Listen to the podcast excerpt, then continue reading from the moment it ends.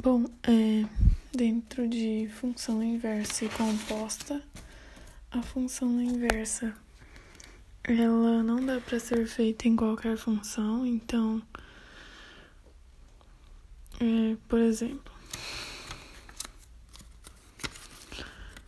é um modelo de função injetora. O conjunto A tem 1, 2, 3 e o B 4, 5, 6. 1 tá ligado com 4, 2 com 5, 3 com 6.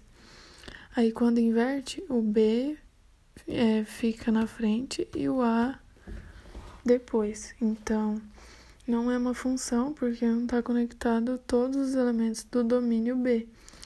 Então, é a função inversa, ela inverte. O A era o domínio antes, e agora é o B que é o domínio, e o A é o contradomínio. Um modelo de sobrejetora é, conjunto A, a mesma coisa. Conjunto A, 1, 2, 3 e o B, 4, 5.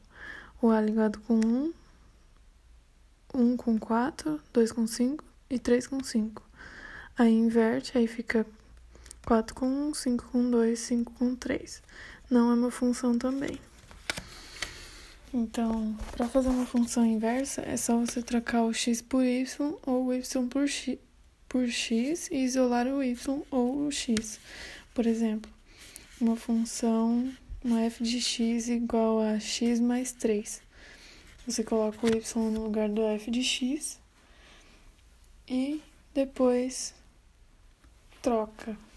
Troca o y pelo x e o x pelo y. Então vai ficar x igual a y mais 3.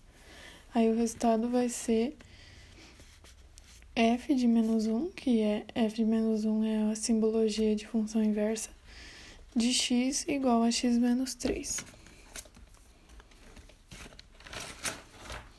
Na função composta, é colocar uma função dentro da outra.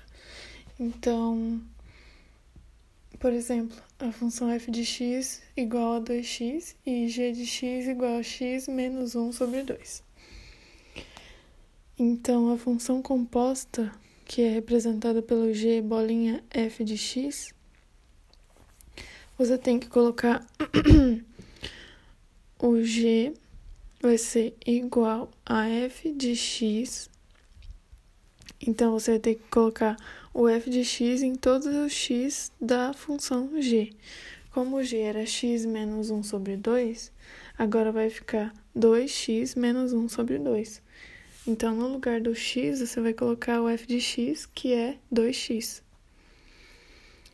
Então, o resultado vai dar x menos 1 meio.